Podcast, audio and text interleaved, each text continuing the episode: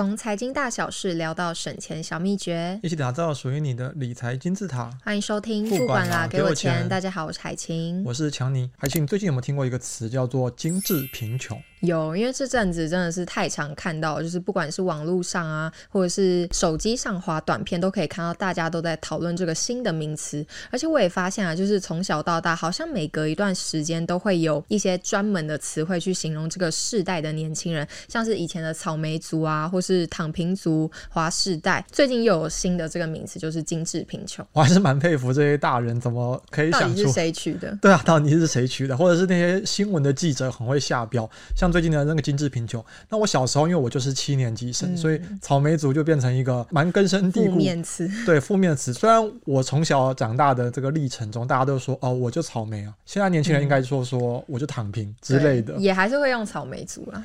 那可能有些听众朋友啊，不太知道这个精致贫穷是什么，我来简介一下。精致贫穷啊，常常简称成精致穷，是最近社会上出现的一个现象。那听名字就知道是稍微比较负面一点。它用来形容那些收入不高，但是会追求精致质感生活的小资族、小资男、小资女身上。他们啊，为了要在别人的面前营造出优质精致的形象，所以可能会比较盲目的去使用精品啊、名牌啊、限量款这些来包装自己。这类人他可能看起来过得很。很好，就是从他们的行头里面就可以看到，他都是用最新的 iPhone 啊，或者鞋子精品，从外面看起来是很光鲜亮丽，因为他秉持的就是赚多少花多少的理念。实际上，可能他们没有什么存款，就是不是真的真正的有钱。买 iPhone 一定要最新的 iPhone 十四，对，而且还要是那个一 TB Pro Max 的版本，最大，然后容量最高。包包就是一个要十几万买下去，然后这个月就要吃泡面，月底这样过活。我前阵子啊，就是在 ETtoday 的财经新闻上看到在。激烈辩论年轻人这个精致贫穷的现象，刚好我们是一个投资理财的节目嘛，可以拿出来跟听众好好聊一下。那这个标题就是放弃买房，窜出一票精致穷年轻人，网红都是这群人害的。那这篇新闻啊，大意大概就是在说，有一个网友啊，他发现啊，现在很多年轻人明明的收入就不太多，可是很喜欢买名牌啊，来提高自己的身价，或者是天天去吃大餐啊，吃好料，那一定要搭配拍照，po 到自己的 IG 脸书上炫耀，然后啊，在朋友面前营造出哦过得很有质感的这种生活形象。那这样的行为啊，自然就是精致穷。可是因为很奇特，是一个很大的反差。他有整理出有四个特色，如果你中的话，那就可能是精致贫穷。好，来听听看自己有没有中。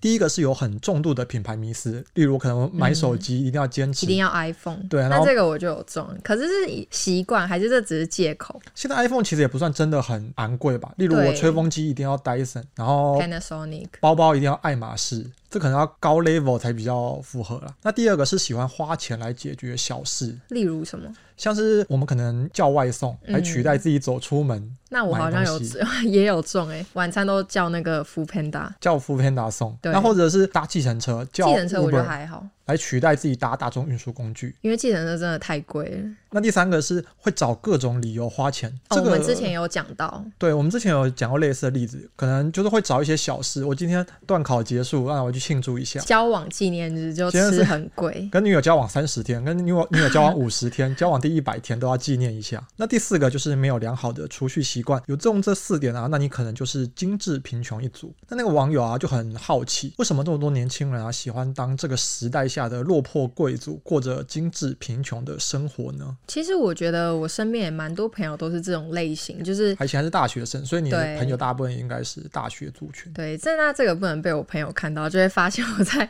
偷偷骂他们。就是可能你每次那海晴的朋友先关掉，对，先划开。就是每次划 IG，你可能就会很多人现在就会越划越焦虑，就是会觉得说大家都每天都去好好玩的地方，吃好好吃的东西，都买一堆很昂贵的奢侈精品。但其实我知道他们的经济状况之后，其实就不会羡慕，就会觉得每个人有每个人自己选择的生活方式。就发现 IG 上的人生跟现实中的人生对是两个人。就他们可能爸妈已经给他们生活费了，然后也给他们信用卡了，然后卡都已经刷爆，然后自己还要再打工去满足自己的欲望。那我觉得其实这个生活方式是需要去衡量一下，就有点到太畸形的地步，有点 too much。对。那这篇新闻呢、啊，其实也是有蛮两极的两种意见啦。一种是他们可以支持。持年轻人精致穷的想法，应该说他们可以理解这是他们选择的生活方式。那或者会觉得可能就是房价高害的，房价高确实是一个很明显的因素啦。像是就有人说啊，因为现在年轻人可能想，我怎么努力的存钱也买不起房子，那不如就吃饭吃好一点。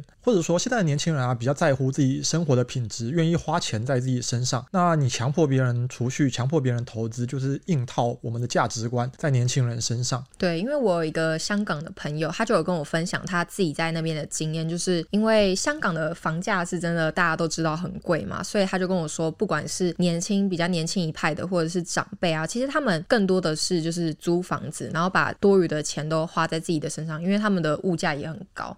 如果说在台北买房是困难模式的话，那在香港买房超难，应该就是地狱模式了。我觉得蛮能理解的，尤其是刚开始出社会，我们前面也讲过蛮多例子的，可能薪水就是两三万块，我们就算很努力存了二三十趴下来，也存不到什么，六七千块，一年啊，可能也就存个七八万块钱。你知道啊，台北现在的房价，新城屋随便都是一百万起跳，好像连一个厕所都买不起。哎，那个一平，嗯嗯，厕所绝对是比一平还要大，就六十到八十万。哇，好不容易千辛万苦撑了一年，就赚这个八万多块钱，离房子真的太遥远，所以会有这种精致穷的想法，好像也不太意外。那当然也是有批评年轻人的一派，他们认为这样子的心态很不正确，就是其实。月光族啊，然后万一真的出事情生病了，那你可能连钱都付不出来。那或者指责这些年轻人是比较爱慕虚荣的。但我自己就是有时候上班很累的时候，也会有短暂的这个想法，但是回过头来还是会觉得要走上这个正道。我觉得海琴你不会变成精致贫穷一族，是因为你有设定一个目标。就像有一开始在追我们节目就知道。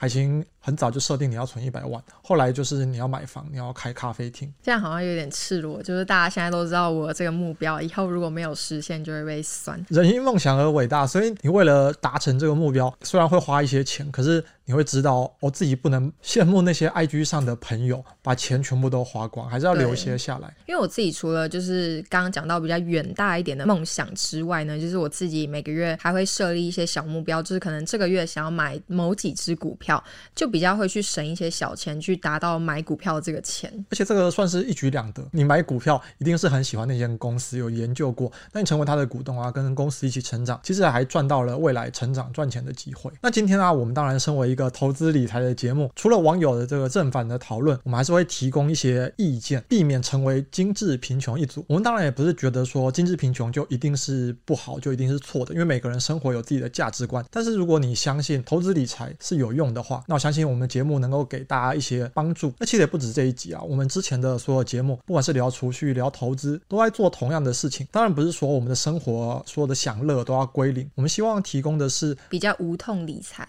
对，在过一定。生活品质跟水准的情况下，还是能够慢慢的存到一些钱，慢慢靠投资来累积一点财富。那当然，如果有些朋友就是非常想要。过精致贫穷一族也没有对错，那就可以停在这边。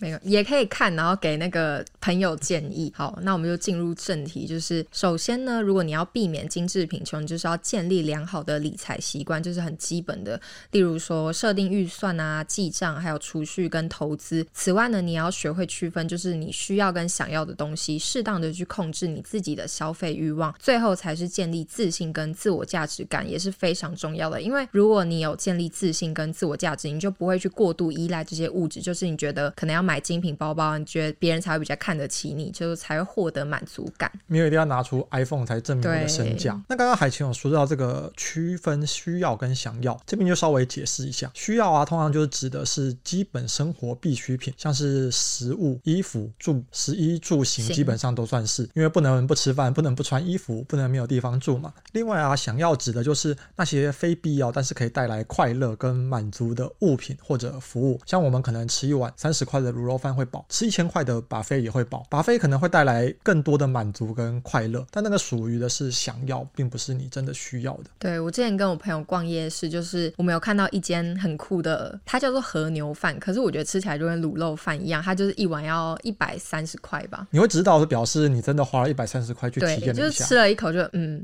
好，下次不会再买了。那这个就是想要的阶段。对，那有一个方法就是在购买前。你可以问自己几个问题，就是你是真的需要这个东西吗？如果我不买的话，会有什么后果？或者是这笔消费是否有符合我的预算？那你通过思考这些问题之后，就可以更好的去帮助你区分需要还是想要。如果真的不会分啊，有时候你也可以找一下身边的朋友，我真的需要买这个东西吗？或者是你的意见是什么？帮我分析一下。不过前提要是这个朋友真的有在懂投资理财，因为如果呃有些损友可能看到你说，哎，我到底该不该买这个包？买啊，充了。我手机虽然用一年，可是好像有点卡。该换了，该换了。对啊，这样的话就没有办法成为，就要远离这种朋友。接下来我们有想到四个可以控制消费欲望的小方法。方法第一个是设定预算并遵守它。我每个月啊有一部分是可支配的收入，每个月的收入啊我们要去区分。一部分是用来娱乐跟杂项的消费，那当然是因人而异啊。我们前面节目也提过很多种理财跟储蓄的方法。假设我们设定好十五趴，那我们就要确实遵守，就千万不能超过这十五趴的额度。对，我们之前有一集是教大家月薪三万如何分配，那你可以依照那个基准去照自己的薪水去控制。那第二点就是避免冲动消费，大家在购买之前可以花一些时间去考虑自己是不是真的需要这个东西，或者是你有没有更划算的选择，就是货比三。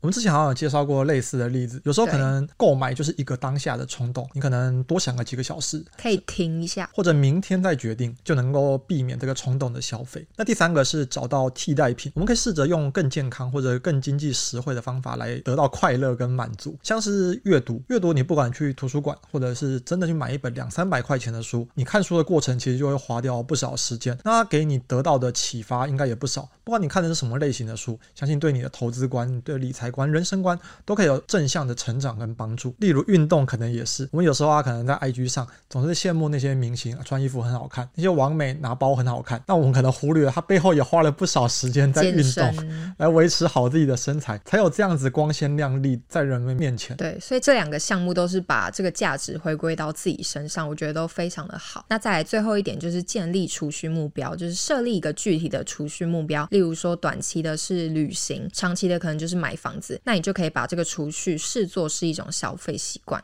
那当然啊，这四点如果每个还要再深入聊的话，也可以再聊非常多。那我相信归根结底就是一句话：我们需要好好的学会管理财务，控制欲望之后，你就可以发现其实手上就会多了蛮多钱。这时候你就会感觉未来比较光明一点，那就可以再更进一步开始学习投资，开始学习看不管拿给我钱这样子的投资理财节目。继续收看我们的节目。那我们今天的分享就到这边。如果你喜欢我们的节目，不要忘记留言、按赞、分享。我们下次见，拜拜，拜拜。